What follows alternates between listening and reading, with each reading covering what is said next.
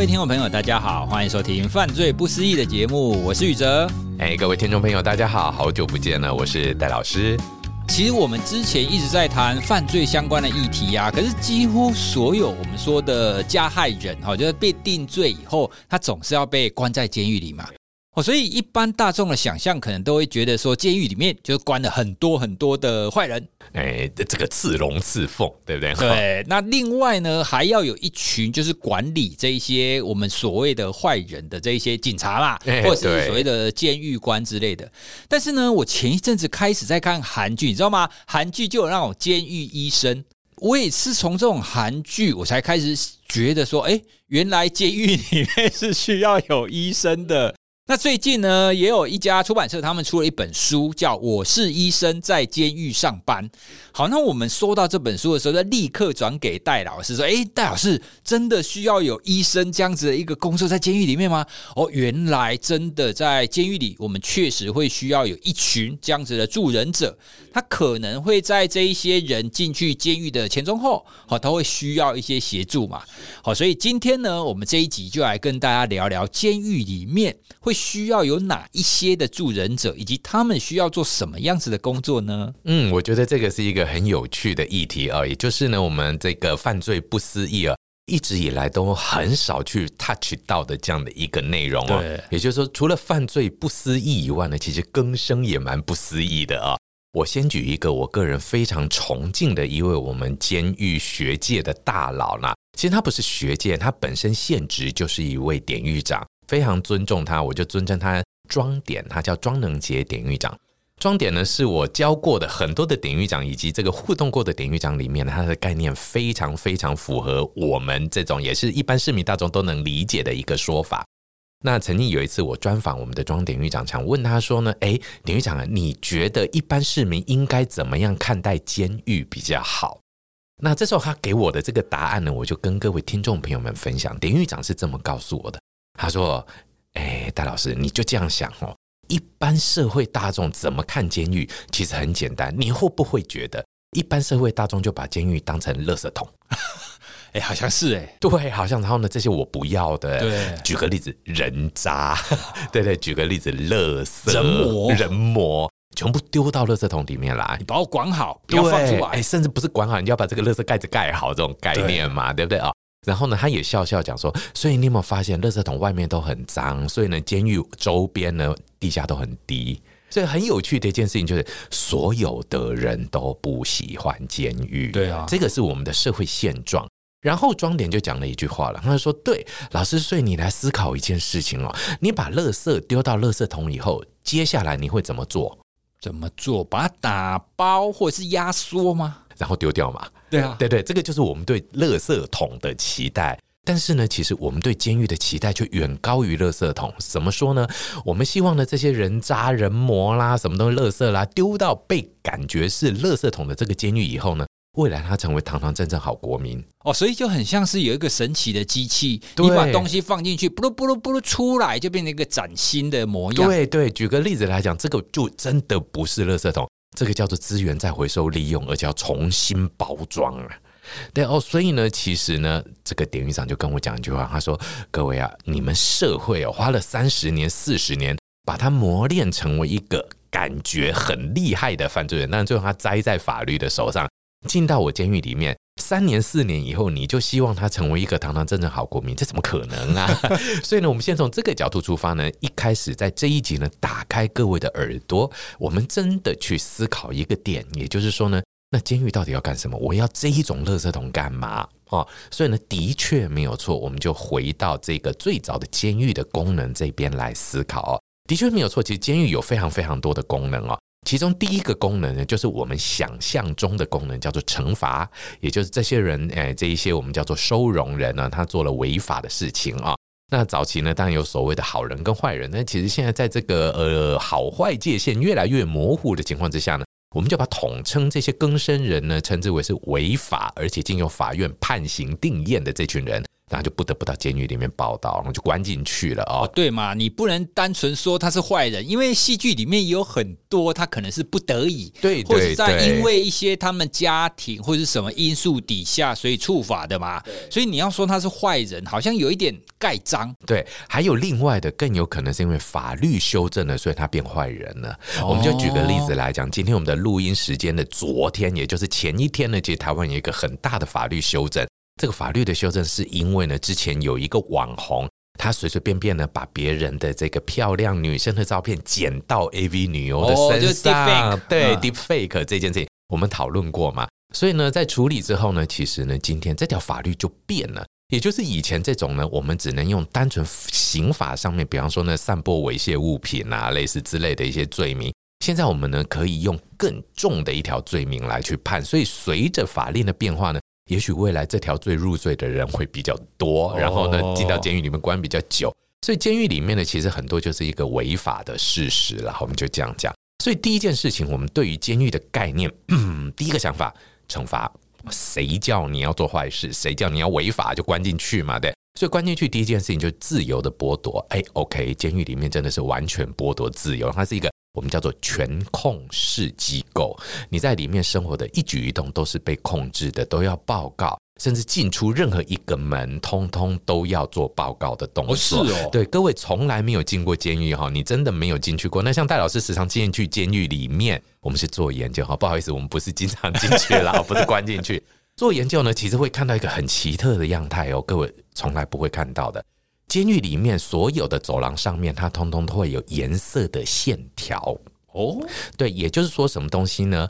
贵宾要走的线，比方说像我们是走绿色这条线条，那旁边呢会有红色的、白色的或蓝色的，有点像是机场的指向线这一种。哦、然后呢，这些收容人呢，其实我们比方说我们是外宾嘛，或者是教授嘛，或者是比方说我们今天是来呃做督导的一些委员都 OK。这些外面的监狱外的人呢，进去我们要走规定的线，因为其他的线呢是可能是诶哪一个阶级的人走的。举个例子来讲，监狱官走的，还是呢监所内的老师走的，还是呢收容人走的。然后举个例子来说，收容人看到我们，各位肯定有看过清宫剧哦，这个皇后皇帝出巡，旁边的宫女是不是赶快撇过来看墙壁？对，这个画面监狱里面就是这样。真的吗？对，当我们这些外宾走过去的时候，收容人要停下手边的工作，面朝壁。是哦，对，因为再怎么讲，这些人也许还是会有有攻击倾向的哦。如果他今天真的怎么了，想要怎么了，即使他在监狱里面，如果控制不好的时候，会不会带来这个我们讲委员也好、外宾也好的危险？这可能性是存在的。更重要的事情是，他也避免这些外宾呢跟这里面的人有什么眼神上眉来眼去啦，干什么干什么干什么。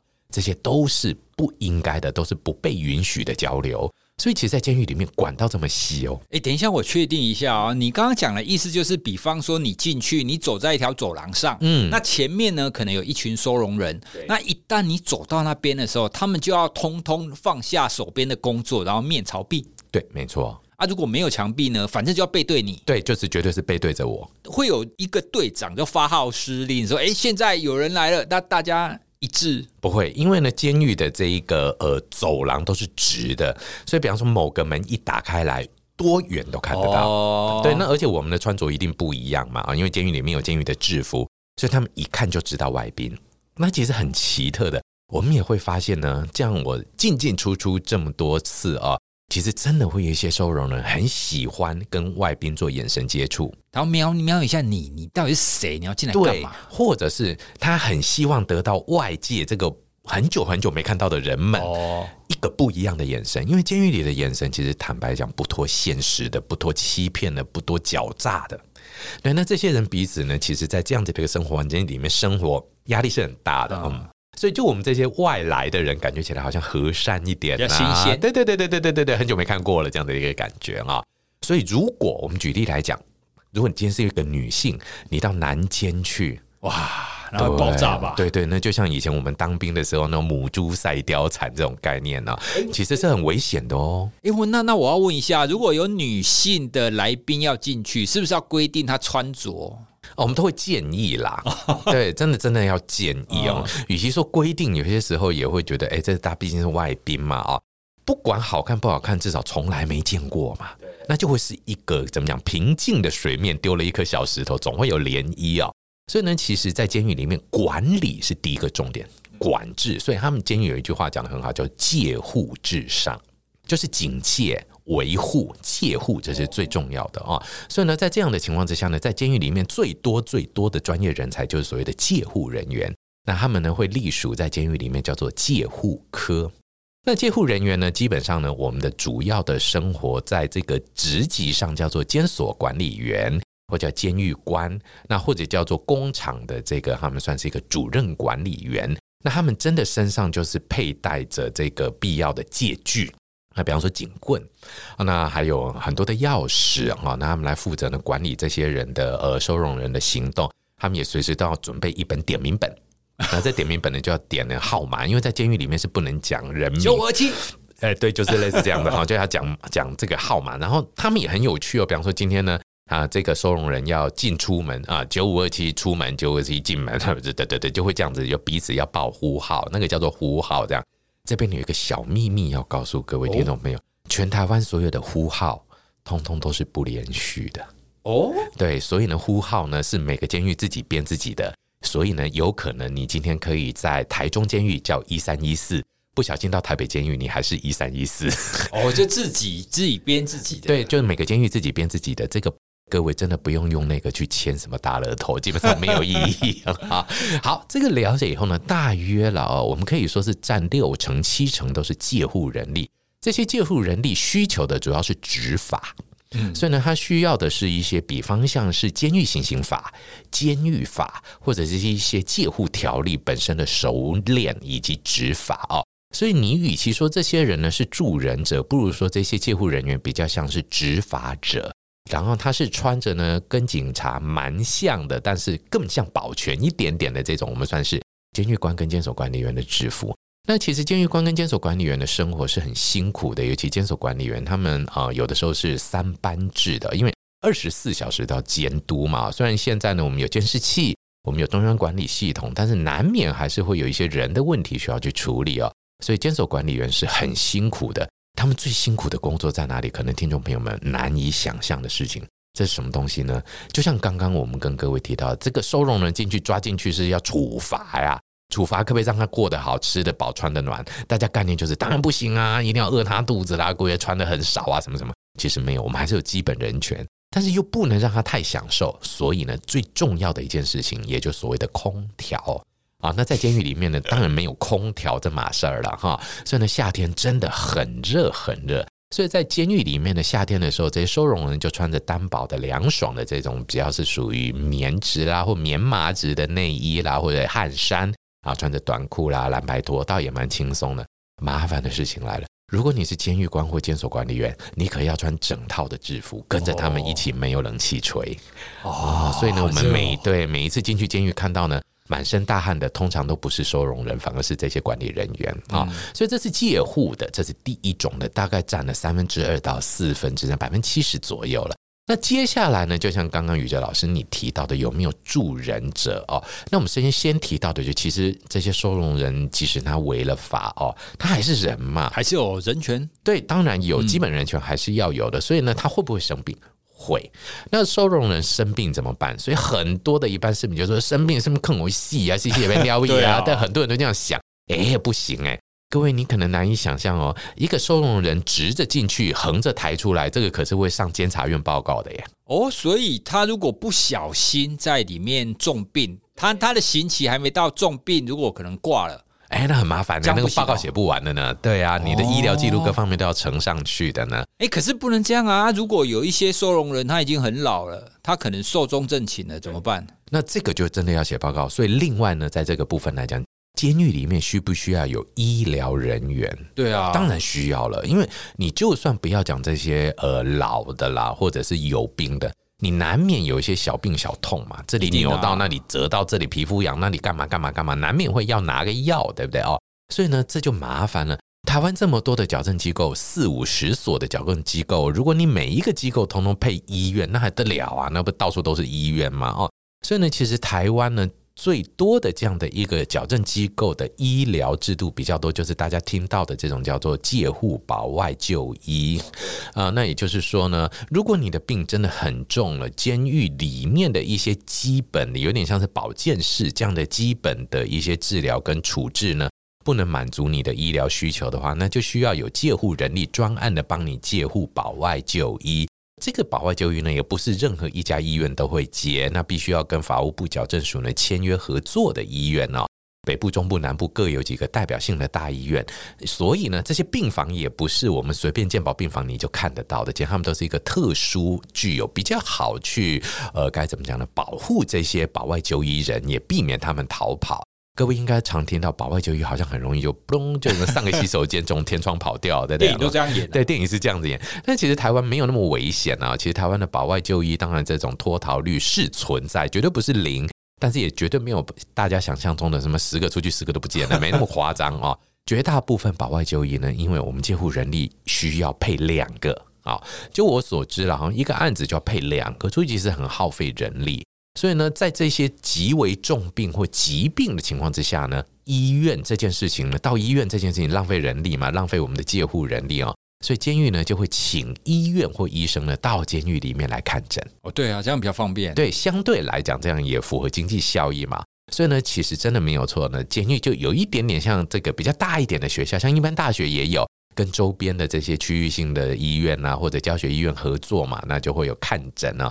那这时候呢，收容人就可以挂号，就跟我们一样哦，也有叫号，也有排队等号。然后他们呢，只是不一样的是，我们挂号排队等号这是自由的，那他们呢必须要透过申请，然后呢也要有监护人员在场。还有一个最奇怪的一件事情，各位，我们去看医生的时候，所有的诊间是不是都是完全由墙壁隔起来？对，完全看不到。但是你如果在监狱里面的时候，所有的诊间都是玻璃隔间。所以你都要被看得到，对，没有错。所有的诊查都没有窗帘，所有的诊查都是在完全公开的情况之下，否则天晓得你藏刀子进去。可是如果你要撩起来，还是你要脱裤子，都是被看到哦。对，因为这些东西，这是以介护安全作为第一个考量，而且在诊间里面都还有介护人员介护者，要么医生跟护士的安全性怎么办？哦，所以呢，这个是大家可能相对来讲比较没有想到的哦。而且他们的看诊呢是叫号码，比方说今天呢，哎，今天五二哎五二零零五二零九的，好，来，今天这群人要去看诊，他们就哎叫出来以后呢，然后就一起去这个诊间候诊。那诊间候诊呢，一般来讲在候诊的时候呢，大概就是坐在椅子上，那看完的呢就会叫到另外一区去等待，然后全部看完才可以全部一起回回呃设房啊，大概这样的一个形式。所以医生在监狱里面能不能有工作？有的，只是呢，我们监狱啊，举个例子来讲，监狱并不是卫福部的机构，它是矫正署的机构嘛，法务部的机构，所以呢，监狱里面的确没有医生的这个，有点像是这种养成啦、教育训练这样的一个配置，比较多的都是跟地方医院合作，那就由这边的医生呢过来协助。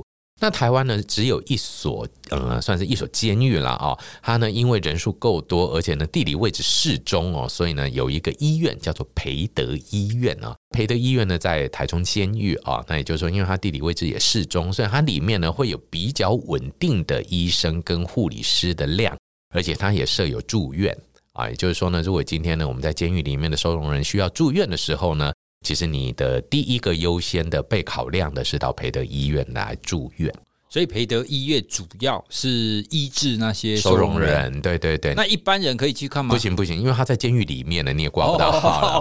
不过这些医生呢，他平常都在外面有开业，或者就是他本来就是在外面的一些职业的医师哦，所以各位还是可以看得到这些医术很好的医生。只是他们呢，平常必须被呃指派，或者就轮流，或者当然有自愿的医生呢，就是到陪的医院进行助诊这样的一个工作。那护理师也是一样啊。那比较奇特就是住院啊。那大家请问一下哈，住院的时候，但哎，这个宇哲老师有没有住院过？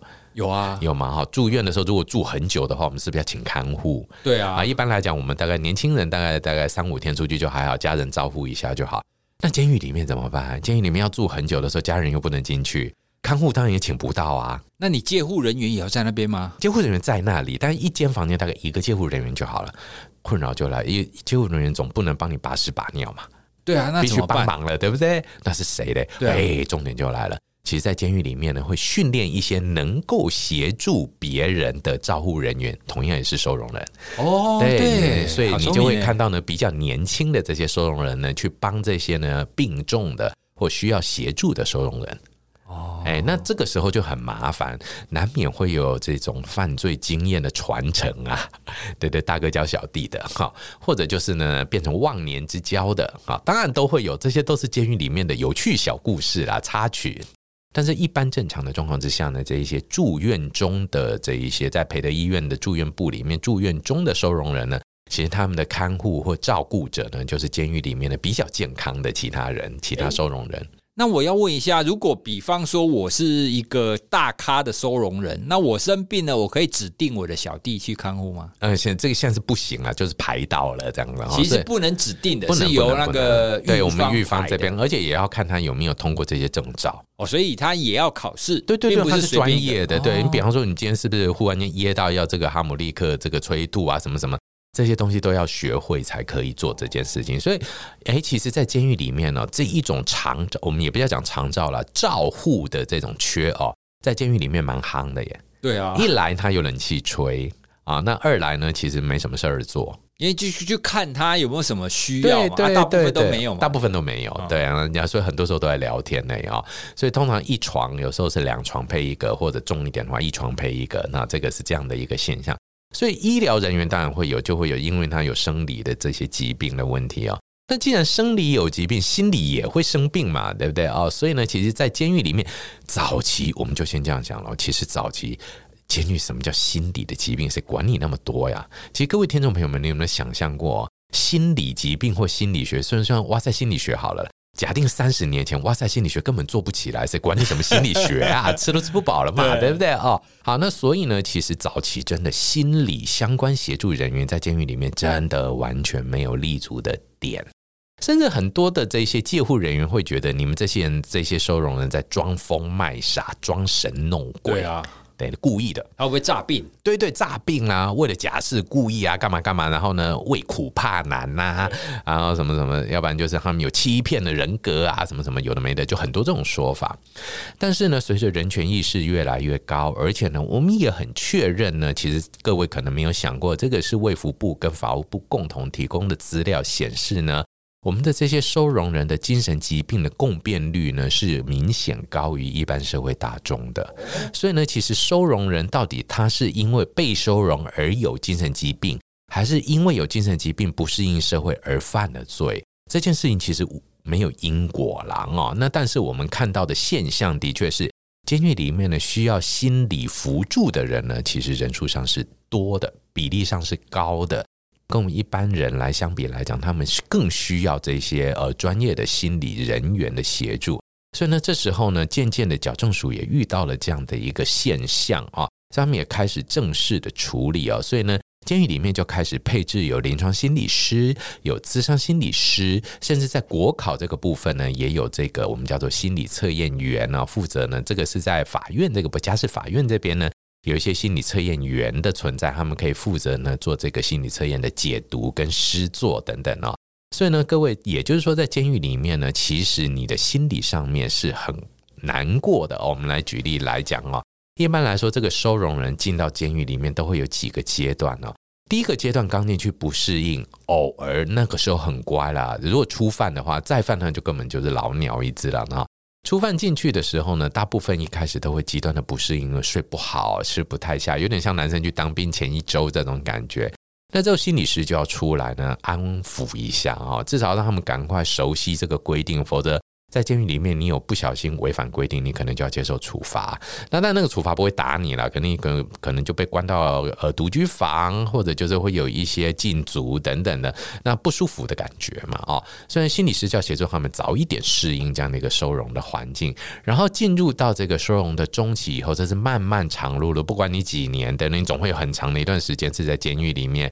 那在这中间呢，心理师就要开始呢去观察这些人的适应现象。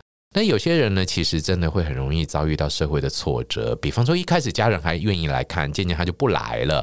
这时候呢，这个收容人心情就不好，求情就不稳定哦。最常见的是什么东西呢？逢年过节哦，对，可以想象、嗯，对，没有人来会客的时候啊，啊，那真的心情会很不好。或者是呢，你隔壁的这个，比方说你的这个同寝的这些室友们呢，都有人会客，你却自己都没有，这些压力都很大，心理师就要出来。可是这种情况，他们会不会比较容易起冲突啊？啊、嗯，其实起冲突绝对会，只是监狱里面的冲突，对于监狱内冲突的管理跟处罚是很严重的，所以呢，大部分都会停留在叫嚣这样的一个样态了，哦，挑衅叫嚣，会真的打起来。打起来也会有，但是尽力尽量是不要，因为一旦打起来不好处理啊，而且呢，监狱很容易。其实各位这样想啊，监狱就像是把很多的火柴放在一堆的汽油桶旁边那种感觉一样，那就真的是不要有星星之火，一点就是大爆炸，真的是这样。每天都其实都是钢索上的生活这样的啊。好，那其实呢，这个心理师在监狱里面可以做很多的事情啊，除了我们刚刚讲的这一些呃心理咨商辅导之外呢。其实呢，它还包含了尤其像我们现在针对性侵害犯、跟毒品犯，还有酒驾哦，这三种呢再犯率偏高的犯罪类型呢，我们都会进行非常多的这个叫做矫正处遇。那在这些处遇的 treatment 呢，其实心理师的角色就很重啊，包含了他的这个叫学习效果的评估啦，包含课程的联络啦、课程的设计与安排等等的，心理师都可以做非常多的专业。那当然，心理师你也可以根据这一些收容人的个别状况呢，得给予他们一些个别辅导、个别的咨商，这些都是可以的哦。所以呢，其实，在监狱里面呢，我们渐渐的就会发现，其实各位可能以前听过一个叫做教诲师这种工作哦。那其实教诲师呢，某种程度上讲，在早期可能他的心理上面的协助的功能呢，稍微小于他的行政功能了啊。但近年来呢，随着我们的心理师的大量进入监狱，尤其呢，近年在这个现任的呃。矫正署署长黄俊堂署长的规划之下呢，我们有一个叫做劳务承揽心理师，就监狱有需要的时候呢，他在开一个专案，承揽外界的这个外界专业心理学人力进监狱来提供服务。那这些人力进入以后呢，的确对于求情的稳定是有帮助的哦。这个真的是我觉得是一个心理学专业很好的发展的一个地方。那渐渐渐渐的呢，这些心理师呢，大概在呃，尤其在这种处遇，比方说我们毒瘾啦、性侵害啦或酒瘾的这些犯罪事实上面呢，进行处遇，那他们就要排课，然后呢，也要进行这个他们的学习成果的评估，所以心理师的角色就很重了，在这个阶段。好，渐渐渐渐呢，这个收容人关到一定程度，也许他又悔悔改之心了，或什么什么呢？他提假释，提假释的时候，心理师的报告就很重要哦。所以心理师也要负责，就是每一个假释吗？呃，每一个，因为你要提出报告嘛。对，所以呢，你的评估结果是什么哦？所以呢，在这个情况之下呢，哎，这时候呢，我们监狱里面呢，当然这个戒护人员、管理人员呢、教诲人员呢、心理师，大家都要对这个呃。收容人提出评估哦，那这些评估报告叫汇总成册嘛啊，所以呢，整体讲起来的话呢，在这时候心理师的一字一句都是真的是千斤重啊，它是一个具有决定性影响的一个假释的一个评估报告。那当然，假释评估过了以后，如果说我们今天很成功的，他假释成功了，那离开监狱，当然心理师的功能是回到了就是暂停了，其实没有哦，他并没有完全停止。他还要把相关的资料整理好呢，做好这个复归的衔接，也就是把相关资料呢送到警察局或者是社会局，或者是呢各个这个劳工局的单位呢。那因为我们要协助这些收容人呢，未来是不是能够成功的复归社会嘛？啊，所以相关资料要做好衔接的工作。那就像毒品啊，毒品的再犯率很高，大家都知道。所以呢，我们要把这个资料呢，赶快送给这个各地的毒品危害防治中心，或者是像是高雄有毒防局哦，或者是诶，如果没有的话，像是这个呃卫生局啦哈等等的这些单位进行后续的控管。那这些东西就很重要啊，所以这些呢也是心理师的资料要送出去的一些时候。那因此各位就可以发现，其实心理师在我们监狱里面的这些助人的角色，真的很像我们一般的概念里面，很像监狱里的妈妈一样。我们换句话来讲，比较像军队的辅导长，都不知道有没有这种感觉啦，会有这样的一个感觉。但其实呢，随着我们最近的一个叫做再犯推进的一个防止计划啊。各位听众朋友可能觉得台湾的治安最近好像不太好，但是呢，这个真的是一个都市传说误解哦。如果从我们从数量上来看的话，台湾的治安其实是我们换句话来讲，呃，在世界主要的国家里面真的是好的。嗯，那我不能讲说好到不能再好，我们绝对可以更好了啊。但是我们的确是治安状况是稳定的啊，绝对没有像大家想象中的那种什么墨西哥毒枭等的街头。斗殴啦、驳火啦，什么什么的，忽然间哪边出去一下就不见了，人不见了，柬埔寨啊，类似这样的啊、哦。但是呢，还是有可以改进的空间的情况之下呢，我们就希望降低再犯。因为其实台湾的犯罪现象现在的确是如此，就是有一群人他不停的犯罪，再犯率高啊。那怎么降低呢？就尽量让他不要再犯嘛，哦。所以呢，心理师的这种社会适应协助功能就越来越重要。所以呢，我们现在有一个很奇特的一个概念了，这个叫做贯穿式的保护。贯穿对，什么叫贯穿？我们举个例子来讲，早期的这个刑事司法，心理师怎么帮助你？要你关进去监狱啊，关进去了你才看得到他嘛，对不对？但是人什么时候就有可能跟监狱有关系？什么时候？嗯，我们犯罪的时候啊，对，你做那件事的时候，其实呢，在你决定要做那件事之前，有那个念头的时候，搞不好你就可以开始求助心理师了。OK，就预防的概念。对对对，所以呢，其实世界上有越来越多的国家呢，开始做这种贯穿式的保护，也就是呢，人什么时候会跟刑事司法挂上关系呢？其实，在你起心动念那一刻就开始喽。所以，当你起心动念的时候，有没有人能够协助你？这个社会安全网能不能包得住你？诶，这时候社工师、心理师的角色就出现了。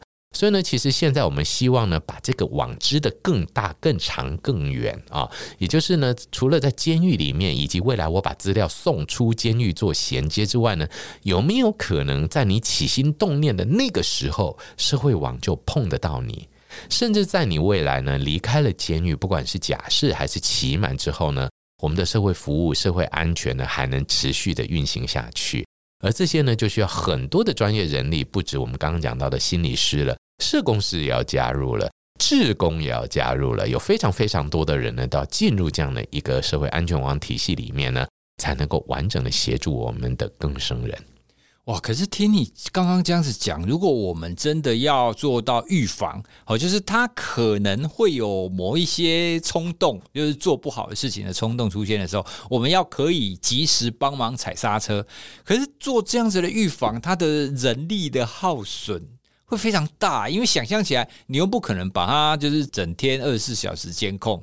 你怎么知道他什么时候有可能会再犯？所以可能就是必须要有很多的犯罪分析吗？哦，要知道他的什么静态危险因子跟动态危险因子，对不对？啊，这样子去抓，你才有办法抓到它有可能会发生的时候嘛。嗯，的确没有错。所以呢，其实呢，啊，我们现在最重要的就是这一些犯罪数据开始进行这种大数据的趋势分析啊。那这些趋势分析呢，其实大数据分析呢，如果说就我们犯罪的角度来应用的话，这种成瘾性所带来的犯罪，举个例子来讲，呃，这个药物滥用啊，饮酒，哦，这个资料应该比较多吧？这多多多了啊。那那加上几年来我们累积下来。的资料呢，的确就可以带来比较多的有关于这一种，就像刚刚宇哲老师你提到的，预测他什么时候再犯。对，嗯，那么这预测再犯这件事情呢，其实就像药物来讲好了，很多都是这个环境或者是人际关系。那我们可以透过呢这个定期的访谈或资料的更新等等呢，或者它的重复性。我们举个例子来说哈，像是毒品，毒品一个毒品犯放出来哦，最危险、最危险的就是刚刚放出来那一周，他会想尝试看看，回忆以前的快乐。所以这第一周如果他躲掉了，没有拿到药，其实就平安下来。他会有一个很强的动机，告诉自己：你看，我第一个礼拜都跨过去了，我没事了。哦，所以呢，大约这种甜蜜的蜜月期呢，约莫在一年到两年左右。所以很有趣的数据就发现了啊，我们的这个药物滥用的再犯呢，如果你很成功的跨过前半段的社会适应现象的时候，大概会有接近一年到一年半的完全蜜月期。这个过程中呢，因为我们的更生人刚刚进入社会，一切还是蛮新鲜的，而且他开始在努力想要融入社会，可能有成功的人，也有失败，但是他会给自己好多的机会，赶快 try，赶快尝试哦。所以这一年到一年半还算稳定，但一年到一年半以后，问题就渐渐有可能浮现，因为呢，也许他又遭遇到挫折，或者他的人际关系以前的药物的人际关系又连接上了，或者这个最不应该的思考出现了，他会这样想：哇，你看我放出来一年半都没吸了，我戒成功了。所以呢，以前的那个旧事如同往日尘烟呐，我就重新吸毒吧。他会觉得这个是重新来。其实各位啊，有如果有用药的朋友们呢，请千万要听戴老师这句话：不管你隔了多久再吸毒，那都是前一次那个毒的瘾头让你还记得了哦。这个是成瘾的一个很重要的一个定义。所以在这个情况之下呢，大概在两年呢之后，哎，渐渐渐渐问题就出现了，叭叭叭叭叭叭，那那个再犯率就会上升。那我们会发现呢，这样的早期的再犯率上升，大概在两年左右，这个蜜月期过了以后呢，它的上升幅度呢就会比较明显一点点啊。那但是呢，随着我们这些心理师啦、社工师啦、社会安全网的构筑各方面呢，渐渐渐渐的健全化以后呢。我们的确发现呢，有一些比较跟对照组就出来了哦，也就是接受这一些比较良好的这一种再犯防止的计划的这些收容人呢，尤其像毒品犯来讲，那他的这个危险期呢，呃，可以延后出现，他的安全性可以拉长一点。那举日本做例子的话呢，那它的这个两年的这个安全期呢，大概可以拉到五年左右，还可以拉一倍以上。对，那所以各位听众朋友，你不要觉得，哎呀，这有什么用？五年以后还不是再犯？哎，不是哦，五年以后你就这样想。原先是两年、两年、两年一次的再犯，你变成五年、五年、十年以后，这个差距就是四到五倍的这个入监次数，就会差很多。对对对，那他所浪费的社会资源就会少很多很多啊。所以呢，其实呢，在监狱里面呢，不止医生、心理师、社工是好多好多的助人者。所以，其实，在监狱里面呢，我们换句话来讲，真的就是人性的极恶跟人性的真善美在做对抗的一个场域。对，因为听你这样子讲，虽然我们觉得说，哎，这些好像都是犯错的人在里面，我们应该要惩罚他，可是事实上他还是有他的人权啊。而且你刚刚最后讲关于心理师这一块，我就突然想到。因为我们很多大众就像乡民如我，我就会觉得说啊，这种人，那你为什么要他出来以后，你要花那么多的人力在这上面？可是如果我们从另外一个角度想，如果我们在这个时候有这样子的一个计划，帮助他们复归，那他们再犯的风险降低的话，那其实对我们整个社会的安定也是有帮助的。哦，并不是说只是帮助这一些可能是更生人，其实是让我们整个社会大众，整个社会都是更稳定嘛。诶，所以如果从这个角度去想的话，我们布置这样子的一个助人者。在这样子的监狱跟以及他们之后怎么出来复归之后，其实真的是有它的意义的。我们不能单纯只是说哦，我要我为什么要浪费那么多纳税钱在这 在他们手上，对不对？因为我觉得很多人会这样想，可是其实不然。嗯，的确没有错。所以呢，这也就是像宇哲老师你刚提到的比较先进的，我们叫做已经不再是这种叫做呃惩罚啦，单纯的监禁呐，或者是跟一般社会隔离这样的一个概念呢。监狱呢，渐渐变成是一个矫正跟教化的机构，教育跟感化、矫正啊，也就是把它这个早期的矫正叫做行为矫正，但现在应该要讲更多的就是心理上面的教育跟感化哦。所以呢，随着他们的态度跟心境上面的转变呢。是否有可能让这些高再犯可能的这些犯罪的朋友们呢，或者这些更生人朋友们呢，持续的延缓他的犯罪再发生的时间，拉得越长，一天就是一天，一个一天就是一个安全的一天，一天一天过，社会的安全性就一天一天的增加。我觉得从这个角度出发的时候，监狱才真的是最需要我们助人者协助的地方了。除了刚刚我们所谈的，以这些收容人以及他出来的更生人这样子的一个立场，以及我们整个社会整个稳定之外，另外，其实我也想到，我相信每一个人，不管是收容人还是更生人，他们背后都有他非常多的故事吧。好，所以其实我们也不要把这一些收容人或者是更生人单纯贴上一个坏人或者是不好的标签。哎，我们也可以从另外一个角度来去看看。啊，他们为什么会是这个样子呢？哦，所以这个就是我们刚刚有提到的这一本书哈。我是医生，在监狱上班哦，所以我们可以从另外一个角度去看这一个里面的收容人，他们是不是有什么情况，或者是他们每一个人背后的这些故事啊。无论如何呢，呃，犯罪这件事情的确是违法的事实哦。所以呢，当今天我们的这个收容人呢违法，然后呢收容在监狱里面的时候，他还是个人呐、啊。除了死刑以外，所有的人都还是会回到我们的身边。所以呢，我们现在这六万多个收容人，绝大部分呢是会回到我们身边的。那我们是不是要用一般社会的样态来去？对待他们，不要说接受了，对待好了，让他们知道原来社会是真正有一个一个我们算是一个游戏规则、社会规范。我觉得这才是一个更好的社会教育呢。对，所以我们也可以从这个角度去多了解这一些人，越了解我们才能够越能够彼此知道怎么样子的运作才是最好的情况。哦，好，那今天我们这一集呢，主要是跟大家聊聊在监狱里面的这些助人者。那如果大家对于这个监狱里面的这一些相关的故事感兴趣的话，也都推荐大家可以去阅读这一本《我是医生，在监狱上班》。那这本书呢，它的相关的讯息我们也会放在资讯栏。那也有我们戴老师的推荐，我们戴老师已经看过了，也推荐给大家。好，那我们今天的犯罪不思议呢，就跟大家聊到这里喽。希望可以带给大家更多的不同的角度去思考以及去了解。那如果大家对于我们的内容有什么建议，或者是你有什么想法想要回馈的话，都欢迎你私讯给我们，在 Apple Podcast 给我们五星按赞，并且给我们留言哦。好，那今天我们就聊到这边，谢谢大家，拜拜，拜拜。